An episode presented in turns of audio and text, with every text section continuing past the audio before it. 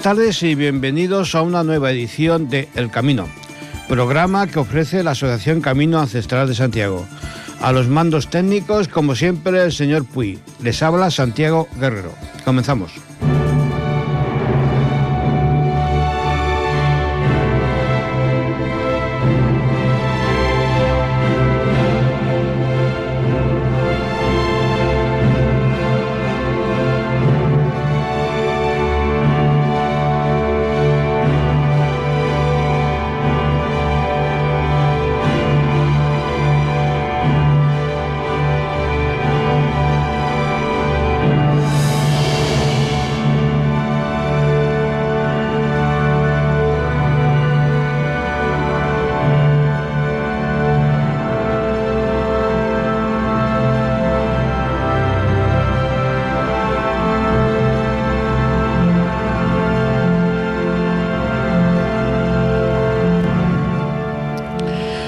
Organizado por la Asociación Camino Ancestral de Santiago y como ya os hemos venido comentando desde hace unos meses, y con la colaboración de FRH Europa, del 5 al 7 de julio de 2023 se celebrará en el, Congreso Europa Peregrina. El evento podrá ser seguido presencialmente en el marco de la Biblioteca de Castilla-La Mancha, cita en Alcázar de Toledo, y por seguimiento a través del canal de YouTube de la asociación. La asociación Camino Ancestral de Santiago nació con el deseo, la meta, de promocionar y alentar el conocimiento sobre el Camino de Santiago. En nuestro afán por ampliar objetivos, el pasado mes de junio del 2022 celebramos en Ripollet el primer Congreso Encrucijada de Caminos del Saber, al que acudieron representantes de varios caminos de peregrinación, Caravaca, Guadalupe, Sefarat, el Congreso se celebró en el Teatro Auditorio de Ripollet y la presidencia de honor fue aceptada por el ilustrísimo señor alcalde de Ripollet, don José María Suna. en esta ocasión hemos pensado que no podía haber mejor lugar para un nuevo Congreso que la ciudad de Toledo, emblema de la conjunción de las tres grandes culturas. Seguramente que más de uno se estará preguntando qué objetivos tiene este Congreso, qué objetivos nos hemos marcado. Pues bien, eh, es muy fácil pretendemos poner en valor los orígenes medievales de Europa a través de los caminos de peregrinación que recorren nuestro continente. FRH Europa, colaboradora del Congreso, es una organización que, bajo el amparo de la Unión Europea, reivindica el legado monumental que en Europa ha dejado la religión sin distinción de credos religiosos. Y es en ese marco donde eh, queremos eh, reivindicar esa identidad europea y es lo que queremos mostrar en este Congreso. Una Europa que debe ser unión de sus caminos de peregrinación que recorrieron y recorren Europa entera, diseminando conocimiento, saber y uniendo personas, culturas y experiencias. En el transcurso del Congreso pretendemos presentar el proyecto que ya lo esbozamos en el, en, el Congreso del año pasado aquí en Ripollet, de la ruta del, del Camino de la Paz lo que hemos eh, denominado también como Ruta de los Crismones, y que naciendo del monasterio de San Pedro de Rodas se uniría al camino, a la Ruta del Grial, hasta Valencia, donde se venera la que se cree eh, es el verdadero eh, Santo Grial, o la copa de la Última Cena. Bien, vamos, en el Congreso de, Toledo, que como he indicado podrá ser seguido por internet vía streaming. Hemos puesto un precio simbólico de 15 euros por el seguimiento de los tres días. Contamos con eh, confirmada la presencia como colaboradores de FRH Europa, como hemos dicho, UPS Regia, Orígenes de Europa, Camino Benedictino, Ruta del Grial Camino de la Paz, Camino de Cluny, Unir Caminos, Camino de los Volcanes, Documental 1212, y como conferenciantes, que ya lógicamente tenemos cerrados, son 16 conferencias, si no he contado mal, y los conferenciantes por orden alfabético serían Isabel Albella, dama de la Orden del Camino de Santiago y escritora, Paco Álvarez Rodríguez, geógrafo e historiador, ha trabajado en varias multinacionales de comunicación y actualmente eh, colabora en la 2 de Radio Televisión Española y en National Geographic es autor además de varios, de varios libros, sobre todo eh, eh, centrado en Roma como origen de lo que podría ser la Europa de hoy en día. Contamos también, de momento estamos pendientes de que su agenda se lo permita, con la presencia de Sebastián Álvaro, creador del mítico programa de televisión Al filo de lo imposible, periodista, montañero, en fin, lo conocemos todos. Pilar García Bamonde, presidenta de FRH Europa y directora del Centro de Estudios Elevaniegos. Con María del Carmen Corchero Corchero, coordinadora del Camino Benedictino, licenciada en Geografía e Historia con Miguel Ángel Cuenca López, escritor y, divulgador de historia, con Chiara Curti, miembro de FRH Europa y directora de la Eugenia Balcers Fundación de Barcelona, la doctora Mercedes Ainhoa Hernández, doctora en Filología Hispánica y escritora, Miguel Ángel Ferreiro, escritor y divulgador de historia, Miguel Gómez Mediano, profesor asociado en las universidades Complutense y Carlos III de Madrid, ha participado en una docena de proyectos de investigación nacionales y regionales y está acreditado por la NECA como profesor titular de Historia Moderna. Es autor o coautor de una eh, veintena de libros sobre historia moderna y antropología. Sigamos con la lista de conferenciantes. David Martín López, profesor del Departamento de Historia de la Universidad de Castilla-La Mancha. En, la actualidad imparte docencia en los grados de Historia y de Magisterio de Educación primaria. Sus temas de investigación giran en torno a la provincia toledana de la Compañía de Jesús, su extensión y consolidación en el territorio a lo largo del siglo XVI. Contaremos también como conferenciante con Darío Madrid, divulgador de historia, autor de varios artículos sobre la leyenda negra española, la Inquisición y la, tolerancia religiosa en Europa. La doctora Ana Mafé García, graduada y doctora en Historia del Arte, máster en Historia del Arte y Cultura Visual, presidenta de la Comisión Científica Internacional de Estudios del Santo Grial, vicepresidenta de la Asociación Cultural El Camino del Santo Grial y escritora. Sigamos con la lista. Miguel Méndez Cabeza, académico correspondiente, de la Real Academia de Bellas Artes y Ciencias Históricas, escritor eh, con varios premios de periodismo y muy ligado a la zona de Talavera de la Reina en la provincia de Toledo. Zoilo Perrino Díez, ingeniero de edificación por la Universidad de Extremadura, director de la Asociación Cluny Ibérica y colaborador de la Federación Europea de Sitios Clunienses. Como miembro de la Asociación de Cluny Ibérica y la Federación ha investigado el papel de la Orden Cluniacense en la península, su introducción, alcance y desarrollo colaborando con el mundo académico esta en esta tarea y llevando a cabo actividades de divulgación. Contaremos también con la presencia de Javier Santa Marta del Pozo, divulgador histórico, periodista, politólogo y escritor. Con Consuelo Sanz de Bremont, investigadora de higiene, indumentaria, vida cotidiana y costumbres de la Edad Media hasta el siglo XVII, escritora y entomóloga. Contaremos con Eduardo Sorrell, eh, de Aula Regia, que ha cursado Relaciones Internacionales en los Estados Unidos, domina varios idiomas y su especialidad es el canto eugeniano. También eh, contaremos con Pilar Tormo, presidenta de UPS Regia Orígenes de Europa, una asociación que también intenta, eh, sobre todo, reivindicar la imagen de la Europa eh, medieval como origen de la Europa de hoy en día.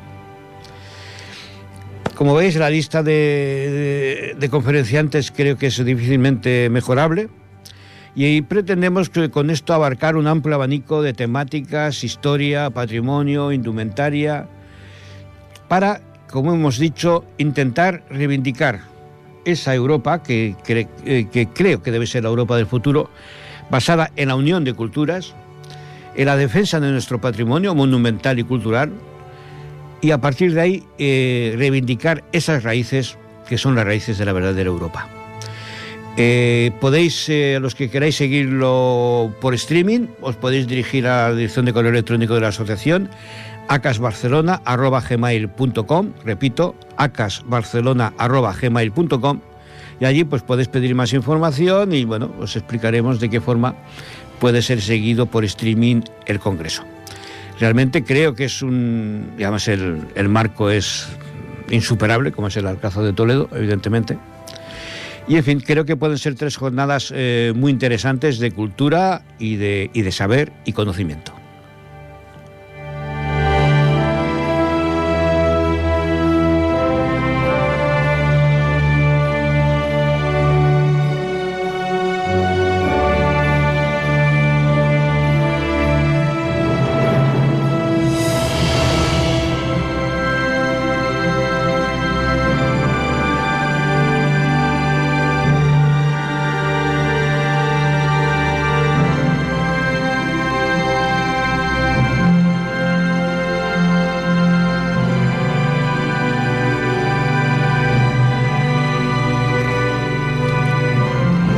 Eh, los títulos de las conferencias que en estos momentos os puedo confirmar serían las siguientes. Isabel Albella, eh, que nos hablaría de unir caminos, Paco Álvarez, que nos hablaría de que todos los caminos llevan a Roma y este también. Además, va a ser curioso porque eh, vamos a entrar en contacto con él desde el mismo Camino de Santiago, pues durante los días del Congreso precisamente lo va a estar recorriendo. Por lo tanto, bueno, vamos a tener de primera mano una crónica periodística de cómo está la situación por el camino. Eh, Carmen Corchero nos hablará del camino benedictino en Andalucía eh, la doctora Mercedes Aino Hernández nos hablará de la línea sacra, la espada del arcángel Miguel. Miguel Ángel Ferreiro, eh, su conferencia lleva por título La capilla de Santiago en Melilla, único ejemplo gótico en el continente africano. Miguel Gómez nos hablará de la delincuencia en los caminos medievales del Reino de Toledo. Darío Madrid nos hablará de la organización y procedimientos de la Inquisición española. La doctora Ana Mafé eh, hablará del camino del Santo Grial. La conferencia de David Martín llevará por título La religiosidad europea en el siglo XVI entre la diversidad y la homogeneización. La de Miguel Méndez Cabeza lleva por título La Santa Hermandad Real y Vieja de Talavera y su protección del Camino de Guadalupe. Zoilo Perrino, que nos hablará de Cluny en la península ibérica, claves de una transformación. Javier Santa Marta, su conferencia llevará por título La España que forjó Europa. Eh, Consuelo Sade Bremont, que nos hablará de la higiene en la Edad Media, y Don Eduardo, que nos hablará del canto eugeniano. Estos son, en estos momentos, las conferencias, me faltan cuatro o cinco conferencias todavía por definir su título, pero en estos momentos estas son las conferencias que tenemos ya confirmadas.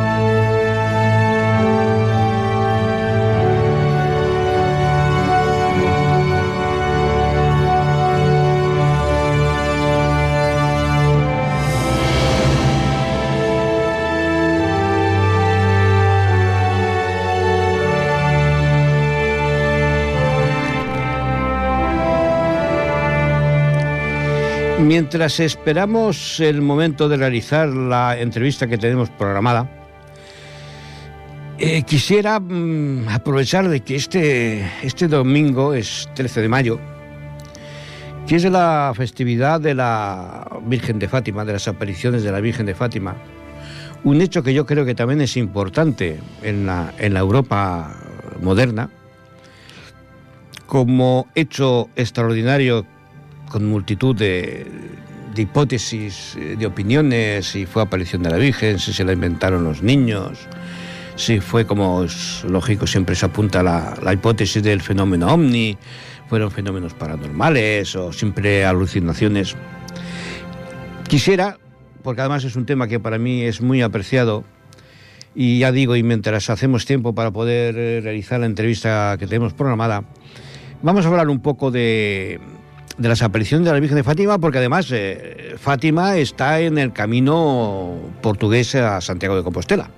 Por lo tanto, estaría dentro de lo que del camino de Santiago ¿no? que, que nosotros tratamos. ¿no? Nos vamos a retrotraer al domingo 13 de mayo de 1917. Tres niños, Lucía dos Santos y sus primos Francisco y Jacinta Martín, eh, perdón, eh, eh, Marto, Francisco y Jacinta Marto, cuidan del rebaño de ovejas. Lucía tiene 10 años, Jacinto 7 y Francisco 9. De improviso, y aunque el cielo está despejado, los tres niños se ven sorprendidos por un rayo luminoso. Al observar un segundo rayo, los pequeños asustados comienzan a reunir el rebaño para marcharse cuanto antes. Entonces, sobre una pequeña encina ven una gran luz y pudieron contemplar una figura de mujer, un adolescente, que los estaba mirando. Era una figura de mujer de unos 14 o 15 años, muy bella, vestida de blanco. Estas apariciones se repetirán cada día 13 hasta el mes de octubre de ese mismo año. Durante ese tiempo los niños tuvieron que soportar sufrimientos y humillaciones cuando nadie creía en sus palabras, pues además Portugal en aquella época era bastante anticatólica. Y por lo tanto, pues claro, una manifestación de que se había aparecido la Virgen eh, sería muy mal vista por las autoridades, incluso por las autoridades eclesiásticas, ¿no? Las autoridades intentaron todo lo posible para impedir la aglomeración de personas alrededor de las apariciones. Hasta llegaron a intentar forzar a los niños para que contasen los mensajes que recibían de la Señora de la Luz, como era denominada por ellos mismos la mujer que se les aparecía. Durante estos días se sucedieron allí toda clase de fenómenos, tanto psíquicos como atmosféricos y meteorológicos, e incluso algunas milagrosas curaciones. Por ejemplo, el 31 de agosto, las miles de personas reunidas allí en Cobadiría escucharon un gran trueno mientras una nube descendía lentamente sobre la encina en la que se aparecía la Virgen. Aquel mismo día, los niños habían sido llevados a Vilanova de Urén, prácticamente secuestrados, para ser sometidos a un interrogatorio por parte del administrador de la zona. Entre los fenómenos comprobados se halla el extraño descenso de la temperatura, hecho acaecido en la, en la aparición del 13 de julio donde la temperatura, que en esa época del año es de unos 30 grados, se vio rebajada bruscamente a 14. También el llamado milagro solar es uno de los casos más espectaculares. Pues el día 13 de octubre 100.000 personas se reunieron alrededor de los niños. El día era lluvioso, pero la expectación era inusitada. Tres meses antes había anunciado una señal del cielo para ese día. El cielo se abrió y el sol brillaba resplandeciente. A los pocos minutos la luz solar empezó a perder intensidad incluso se podían distinguir algunas estrellas. Con gran estupor, por parte de todos los presentes, se pudo ver cómo el sol giraba sobre sí mismo a la vez que emitía rayos de luz de diversas tonalidades. Todo aquello duró 15 minutos. La imagen de la Virgen que se apareció a los niños en Fátima se identificó ella misma como la Virgen eh, del Rosario.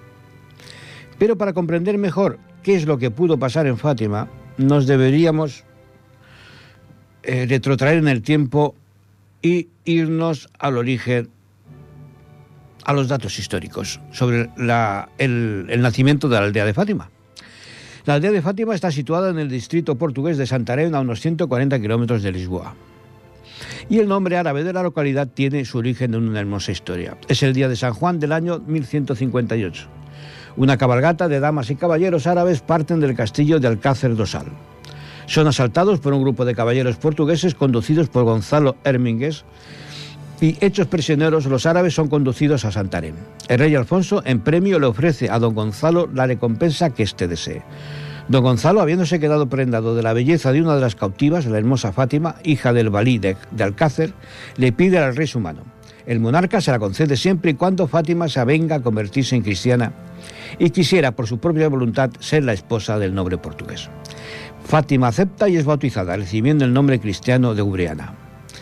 Pero poco después la bella Fátima muere y don Gonzalo, con el dolor insufrible de la terrible pérdida, ingresa en la abadía cercana de Alcobasa. Más tarde, y en el pueblecito donde es enviado en su misión religiosa, llevará consigo los restos de su amada y en su honor aquel lugar eh, guarda su nombre.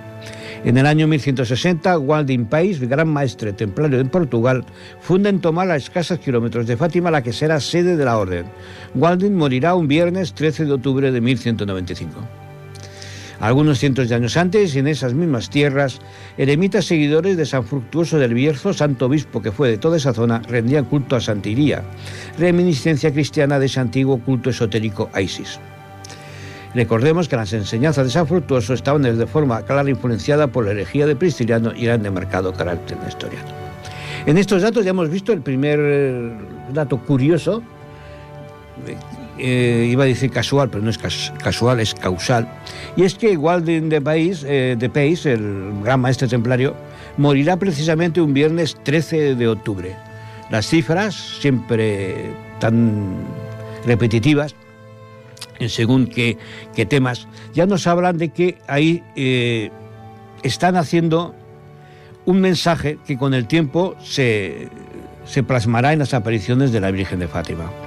Se ha hablado mucho de que si fue una aparición de ovnis, de que si se lo inventaron los niños, de que, sinceramente, a estas alturas es difícil poder decir, no, desapareció la Virgen.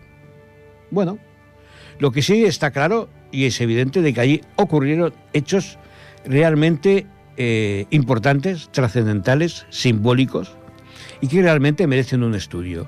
Estudio que, bueno, durante cinco años yo llevé a cabo y por dejaros simplemente unas, unas pinceladas, porque no tenemos tiempo suficiente para desarrollarlo todo, pero por ejemplo, para que os hagáis una idea, eh, los niños eh, que ven las apariciones de la Virgen, Francisco, nace el día 11 de junio de 1908. Jacinta nace el 11 de marzo de 1910. Y Lucía nace el 22 de marzo de 1907. O sea, múltiples de 11. las dos niñas, Jacinta y Lucía, eh, nacen en viernes. Francisco y Jacinta caen enfermos de bronconeumonía en el año 1918 y los dos, eh, poco tiempo después, los dos niños eh, morirán. Primero Francisco y, después Jacinta. Francisco morirá el 4 de abril, viernes, el 4 de abril de 1919, que es viernes, y Jacinta morirá un 20 el 20 de febrero de 1920, eh, que es viernes. Otra repetición nuevamente de los datos. Más datos que podemos entresacar de los, de, los niños y es que eh, visto si calculó bien, he visto sus, la, posición de los astros, ¿no? En eh, su nacimiento, pues eh, la verdad es que coinciden. Coinciden porque es como si sus posiciones astrológicas, planetarias, estuvieran reflejadas y contrarias el uno del otro. Eh, eso también ya nos está indicando de que realmente ocurrió algo extraordinario en Fátima. Repito, los que creen evidentemente creen que la aparición de la Virgen. Yo creo que evidentemente los niños vieron una aparición. No me atrevo a decir si fue la Virgen o no fue la Virgen, pero realmente eh, fueron un, fue un hecho que marcó muy claramente el devenir de Europa, porque a partir de ahí, pues bueno, se suceden varias eh, varios hechos importantes, como fue la revolución, la revolución rusa, eh, que políticamente marcó ya una, una, una historia, digamos, un poco no quisiera molestar a la creencia política de alguno, pero vamos, que no fue precisamente un nido de, de ángeles la revolución rusa, ¿no? Entonces era, un movimiento, mm, era un momento muy, muy crucial, muy importante.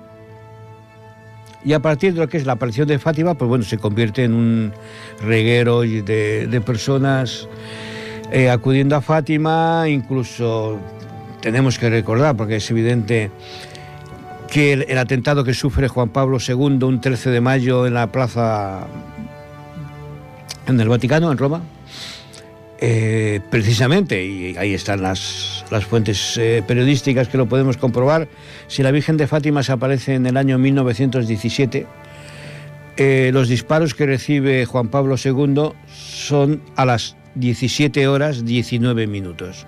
O sea, vemos otra vez la reiteración de las cifras llamando nuestra atención, intentando posiblemente decir, ojo, investigar que aquí hay mucho que ver. Bien, Mm, me alargaría mucho más, pero como os he dicho, más que nada era aprovechar un poco el tiempo, rendir un poco mi homenaje a, las apariciones de la Virgen de Fátima, que ahí están, para mí, como he dicho antes, un hecho importante y que realmente merece un estudio en profundidad.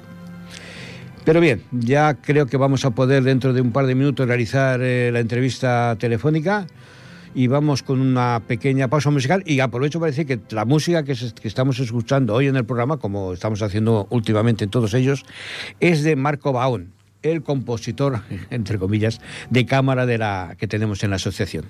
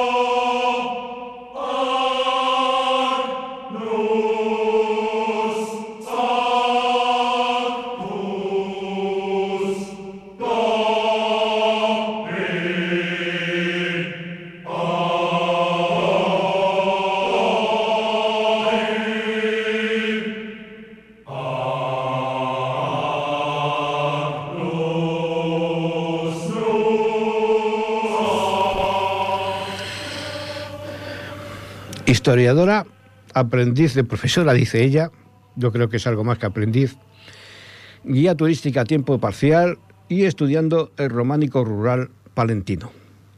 Estamos hablando de Cristina Párvole. Buenas tardes. Muy buenas tardes. ¿He acentuado bien tu apellido? Bien, bien, perfecto. Muy bien. que con los apellidos ya sabes que a veces se convierten en peligrosos un poco. Sí, suele generar confusión. Siempre me toca corregirlo, pero lo has hecho estupendamente. Ah, vale. Estoy aprobado, ¿no? aprobado, sí, sí. Bien. Eh, eres autora de, un libro que hay detrás de Románico Palentino. Es de reconocer, bueno, los que siguen el programa lo saben, que soy un, un fan del Románico Palentino. Sí. Todo nació con mi visita, con mi primera visita a Fromista. Y a partir de ahí, pues bueno, siento una especial predilección, ¿no? Sobre, sobre qué es el románico palentino. Eh, ¿De qué va tu libro? Bien, pues eh, ha sido una visión diferente del románico, saliéndonos un poco de las guías convencionales y, de los artículos, ¿no? Eh, muy centrados igual en temas muy específicos. El objetivo era hablar de aquellas personas que de una manera u otra eh, ayudaron a que el románico palentino se gestara y que a día de hoy pues podamos contemplar ¿no? tantas joyas maravillosas.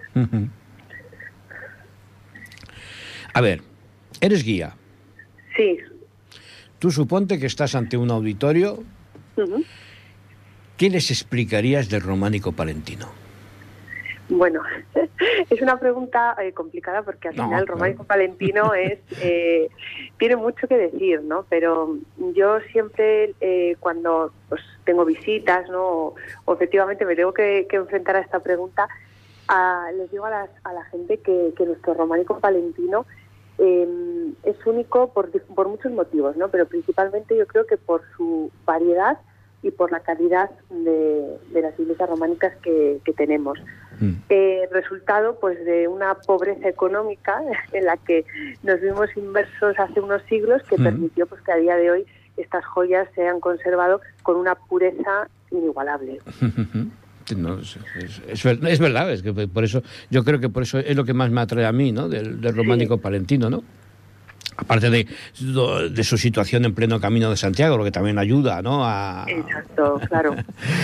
Eso le da otro toque, sí. Hombre, pues sí, la verdad que todo, que el conjunto lo hace realmente muy, muy interesante. ¿eh? O sea, a ver, mm, yo he de reconocerlo que junto con la zona de Estella es la parte del Camino de Santiago que a mí más me impresiona.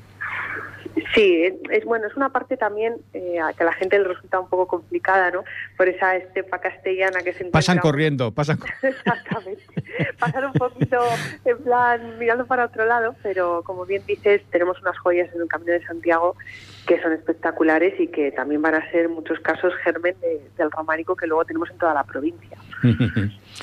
eh, como guía, que repito que eres, y tú sabes que el, todo, todo el visitante, todo peregrino, por decirlo de alguna manera, porque en el fondo todos somos peregrinos, aunque solo vayamos a ver las piedras, como dice mi hija, eh, tiene un problema ahí, que es la falta de, em, de visibilidad de los monumentos. O sea, es muy fácil llegar a un sitio y encontrártelo cerrado.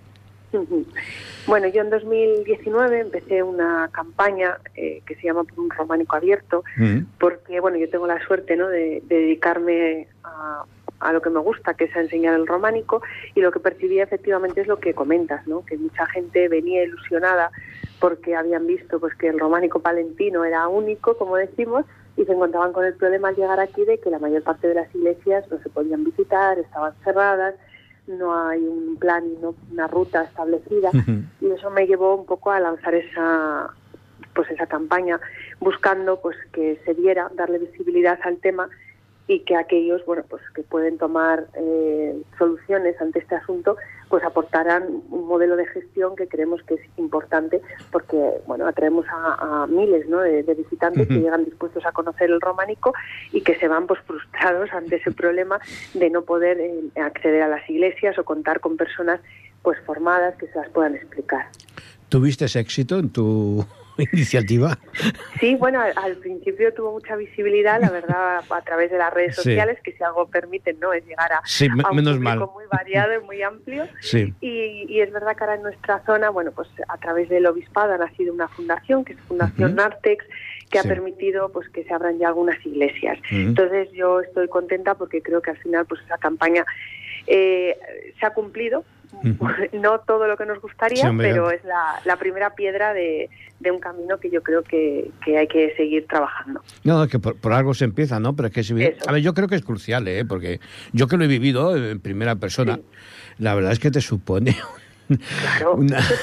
una, sensación, no sé, entre, eh, con perdón, entre cabreo, frustración no sé, ¿no? Porque claro, es, lo que tú dices.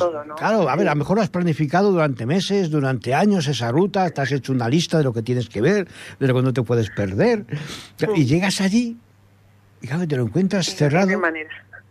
Que a mí sobre todo, bueno, en Estella me pasó con la iglesia de Santo Sepulcro y, y, aquí me pasó en, en Villacaza del Sirga. Sí.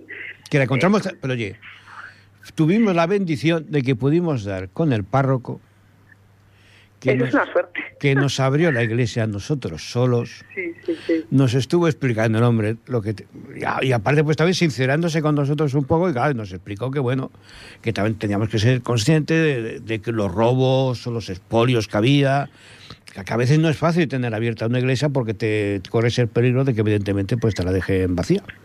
Claro, yo un poco lo, lo que explicaba ¿no? la campaña, digo, no hablamos de, abrir las iglesias los 365 días del año, las 24 horas del día, porque sabemos que es algo utópico y que no, no es viable, pero sí el, a través de una red de rutas y, y, bueno, pues eso, ya digo, de personas que se encarguen de, de abrirlas, poder acceder pues bajo consulta, lo que sea, ¿no? Que al final sabemos que es complicado porque son muchas iglesias mm. y que todas estén abiertas, pues, pues es. No, unos horarios, ¿no? También, o visita rotativa. Aparte, a ver, yo me supongo, a lo mejor no, la idea no es muy.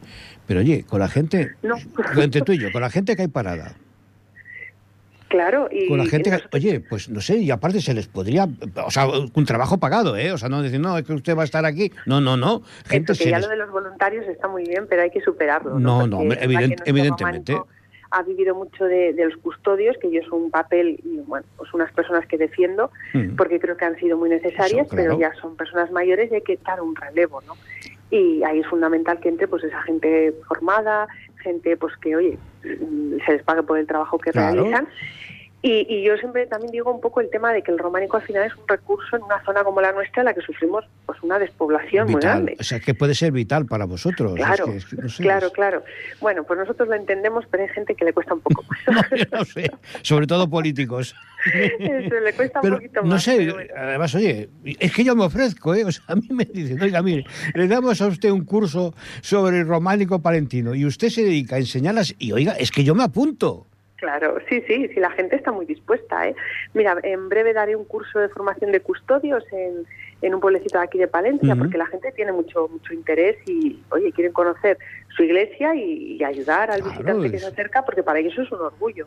Y su historia y conocer, es que no sé, es que... Pero bueno, como tantas cosas que no funcionan, esto tampoco es sorprendente, ¿no? Pero aparte, a lo que tú dices, a los voluntarios no les puedes exigir. No. Pues, porque bastante hacen. Por eso, bastante tienen con abrir la iglesia y es lo que digo, ¿no? Que al final son personas mayores, que la gente claro, entonces, y bueno. ¿Qué vas a exigir? Ahora, a un señor, si, oye, si tienes un sueldecito por estar, yo qué sé, tres o cuatro días a la semana para abrir la iglesia y tal, pues oye, pues hombre, sí que le puedo exigir que por lo menos esté abierta y que el peregrino, ahí, digo, sobre todo me pasó, se me pasó en Estella con la, con la, iglesia de Santo Sepulcro, que además dimos con un grupo de turistas italianos que por segunda vez intentaban ver la iglesia de Santo Sepulcro y no podían porque estaba cerrada. Y ni voluntarios ni nada.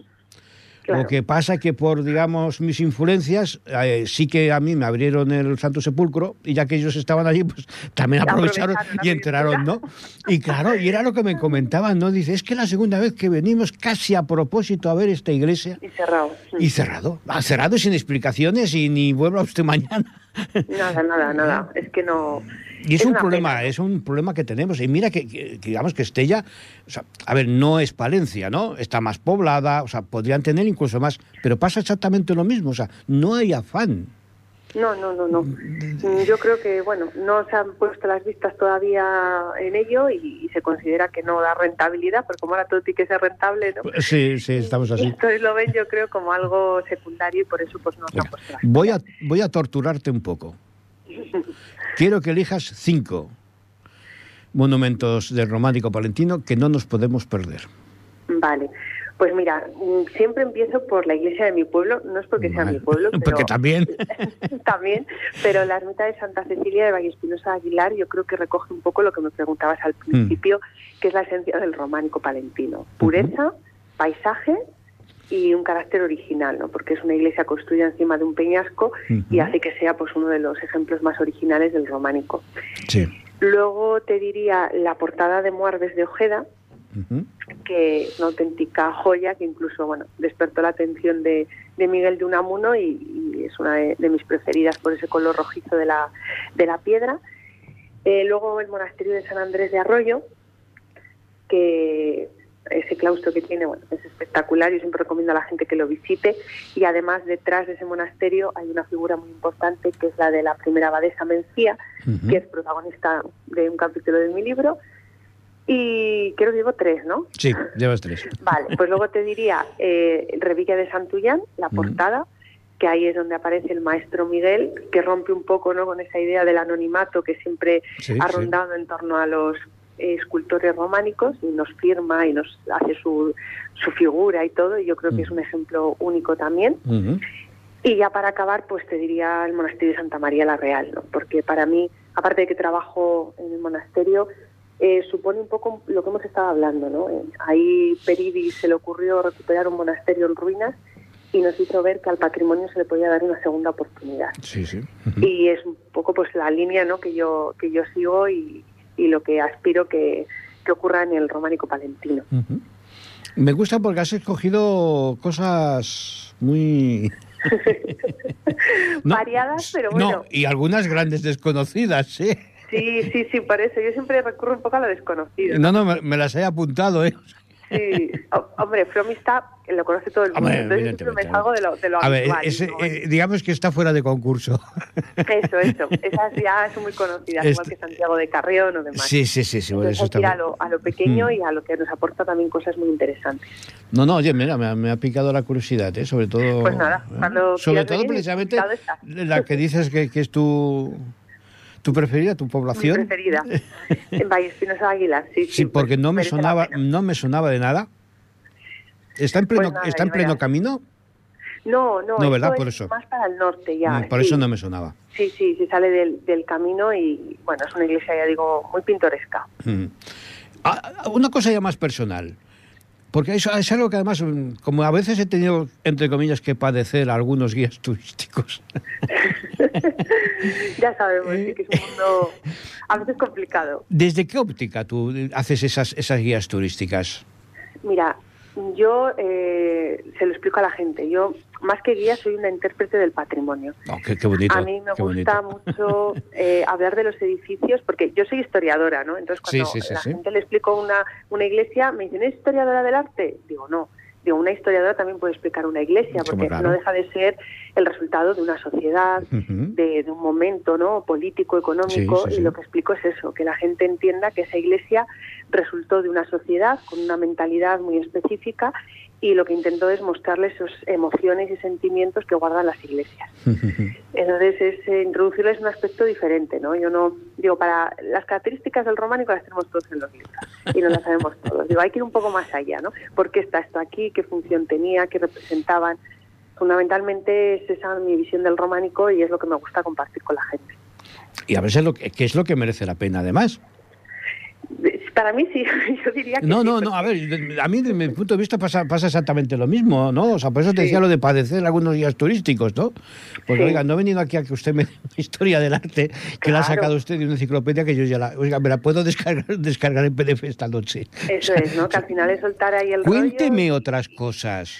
Sí, ¿sabes? Y además la gente no, no, absorbe tanta información, ¿no? Tienes que contarle cosas muy específicas y que eso sí que recale el mensaje. Pero si al final sueltas datos, fechas, tal, características, que la gente no... A, mí, a mí me pasó, yo cuando cursaba bachillerato, el, el bachillerato ya hace ya unos cuantos años, evidentemente, no el de ahora, eh, mi libro de historia en tercero de bachiller fue muy curioso porque sobre todo tenía muchas notas al pie de página de anécdotas. Claro. Y te hacía tan agradable, te, hacía tan agradable la historia que te acababas aprendiendo la lista de los reyes godos porque te habían explicado que a Huitiza le había pasado no sé qué. O sea, es así, es, así. Es que es así una forma. Y eso también es historia, ¿no? Y lo que te digo, a veces aguantas unos días que dices, oye, a ver, que yo lo respeto totalmente, ¿no? Sí, yo también, pero bueno, tenemos puntos de vista diferentes. Yo creo que hay que hacerlo entretenido. Y no por ello es menos eh, científico o menos veraz, ¿no?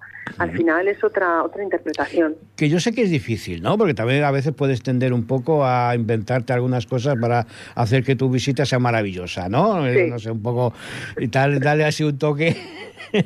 Pero bueno, no sé, yo creo que término medio. A ver, yo siempre he respetado, podría estar de acuerdo, pero he respetado siempre, ¿no? Menos en una ocasión en Barcelona, donde me hicieron una visita en Barcelona nocturna. Y bueno, y empezó ya con una serie de ya no me pude, cosas que no. Ya no me pude callar y con un par de preguntas pues ya se quedó así un poco, ¿no? A la siguiente pregunta que le hizo otro de los que estaba, de los que iban en el, en el grupo, mm, se me queda mirando y me dice, seguramente él le responderá mejor. O sea, que le respondiera yo. es lamentable porque, oye, el que estás cobrando eres tú. Claro. Y porque además son visitas, de, son visitas de estas que, O sea, el guía las organiza y es el que cobra y el que se queda el dinero, ¿no? a ver, no, no, no, es que, estés en un monumento... No, no. O sea, o sea tú, ¿qué tal? Y, al final acabas reconociendo que... que por eso te, y es un peligro, ¿eh? Yo, sinceramente, no me gusta mucho visitar con guía turístico. Sí, suele ser bastante, ya digo, pues eh, difícil. Yo me pasa con muchos grupos. ¿eh? Me dicen, no queremos que nos soltéis el rollo, queremos un punto de vista diferente, tal. Y yo les explico, digo, sí, sí, digo, sí, yo es lo que hago. Y ya cuando les hago la visita y tal, me dicen, pues sí, pues es verdad. Es verdad que hay parte con un poco de recelo. Claro, con sus apuntes, ¿no? Pues eso de anecdóticos y tal, y, aprendes mejor y comprendes, humanizas la visita. Sí, eso es, sobre todo humanizar. Que al final, allí hubo seres humanos viviendo. Claro, y yo digo, la historia es tan, tan, o sea, tan interesante que es que no hace falta pues cambiarla ni nada. O sea, que al final eh, eh, tiene unas cosas tan... Pues eso, cuando lo vas contando, ¿no? La gente dice, pero sí, sí, es que esto era real. Entonces mm. todo está en la forma en la que te lo cuenten, que creo que es importante. Además en monumentos que se, si te quedas con la boca abierta ya solo entrando. Claro, por eso, por eso, por eso, no hace falta más ya. si el guía turístico no tiene fácil. sí, sí, sí, sí, totalmente, ¿Eh? totalmente. Una cosa de las que pones en tu, porque bueno, no me duele prenda decir que te he conocido a través de Twitter, además eh, ha sido ver lo de tu libro, ¿no? Que me ha llamado la atención lo del románico y tal. Digo, hombre, pre-Rafaelita. Ah, bueno. Esto no tiene nada que ver con el cantante, ¿no? No, no, no, no, no, nada, nada, nada. Eso me, a ver, yo es que para el arte soy un poco especial, ¿no? Entonces cuando teníamos un profesor de historia del arte que hmm. pues me, decía que era una perra faelita porque todo lo que era tenía que ver con el arte contemporáneo yo no me hacía mucha gracia. Entonces me puso, somos me dos. eres una perra faelita. y entonces a partir de entonces yo me dije, ¿pero por qué me ha llamado eso? Digo, voy a investigar un poco de qué va este tema. Y entonces ya descubrí todo ese mundo del perrafaelismo, ¿no? Y, y, y me encantó y bueno, pues por eso me defino un poco así, en honor a mi profesor, que vio que no había manera de cambiarme, y un poco pues también en honor a, ese movimiento de artistas rebeldes en una época en donde el arte estaba muy definido. No, yo no he pasado del gótico, ¿eh? o sea, para mí después, después del gótico no, hay, nada. después del gótico no hay nada. a mí cuando me, barroco y tal, digo, bueno, ¿y eso? Tan recargado y tan barroco, ¿y eso qué es? o sea, a mí se acaba en el gótico. Eso es, hasta ahí hay que marcar ya, porque si no... No, no, a ver, oye, cada uno yo respeto totalmente. ¿eh? Sí, yo también. Lo que o sobre gustos, sobre gustos vamos, ¿no? No hay nada escrito. Pero hombre, yo creo que románico y gótico, es que yo creo que es la cumbre, para mí. Por eso, yo, ¿Eh? yo soy muy románica, entonces ahí no, no te puedo negar. ¿Y, ¿Y dónde estás tú actualmente de guía? ¿Dónde...? En el Monasterio Santa María la Real, en Aguilar de Campo. Trabajo para la Fundación Santa María la Real y bueno, pues tengo la suerte, como te decía, de desarrollar mi labor profesional vinculada al románico, que es lo que me gusta. Sí, sí, sí, sí. Oye, te tienes que ir a la cama satisfecha después de... Pues trabajas, en lo que, trabajas en lo que te gusta, trabajas... Sí, Tiene que ser. Aunque me supongo que te aguantar, tendrás que aguantar algún visitante de estos un bueno, siempre hay que aguantar, ya sabemos, a gente un poco mal educada, luego tienes que hmm. trabajar cuando el resto del mundo descansa, pero bueno, compensa ¿no? el hecho de dedicarte pues eso a lo que te apasiona. Pues oye, mira que estaba yo ahora pensando en invitarte al, al congreso que hacemos en julio en Toledo. Ay, pues oye, si puedo. No, no, no, además para, para que des conferencia, ¿eh? Ah, bueno, pues oye, yo sí, sí puedo porque al final ya te digo, tenemos bastante ah, ya trabajo, lo sé, ¿no? ¿no? No, ya, ya hablaremos porque además es que es un tema que, que, yo creo que está muy ligado, ¿no? La, la idea del Congreso precisamente es reivindicar los orígenes de Europa en la Europa medieval. Ajá. Pues entonces, partiendo ya de los, caminos de peregrinación, o sea, todo, ¿no? O sea, es lo que realmente conforma lo que tendría que ser la Europa de hoy en día. ¿eh? Pues sí, tiene y entonces, eh, pues sí, y evidentemente, pues es un tema que a mí siempre además me ha llamado mucho, mucho la atención, ¿no? El, la problemática precisamente del, de la monument, del exceso de monumentalidad, porque a veces el exceso también es malo, ¿no? Porque no lo puedes proteger todo.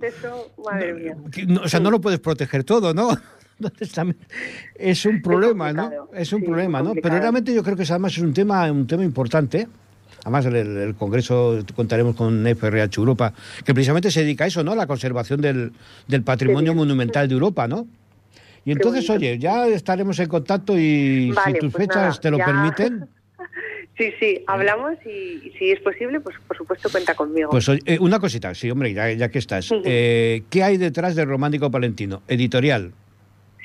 Bueno, al final es un libro que ha salido a través de una campaña de crowdfunding. Ah, vale, eh, vale. Este, la editorial es libros.com. Mm-hmm. ¿Por, qué no me, ¿Por qué no me sorprende?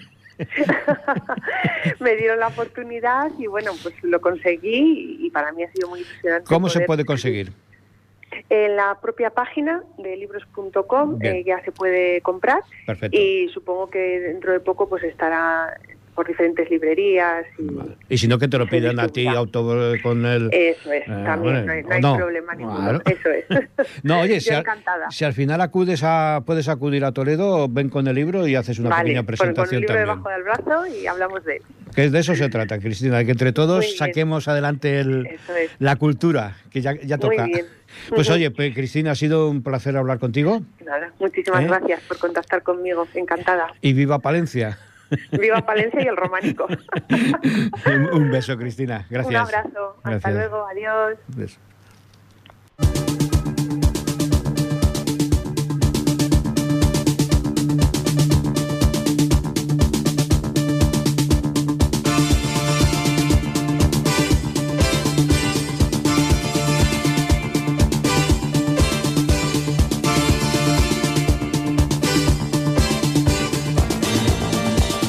Bien, pues esto ha sido todo por hoy. Quedamos emplazados hasta el mes que viene. Que lo pasen ustedes bien. Buenas tardes.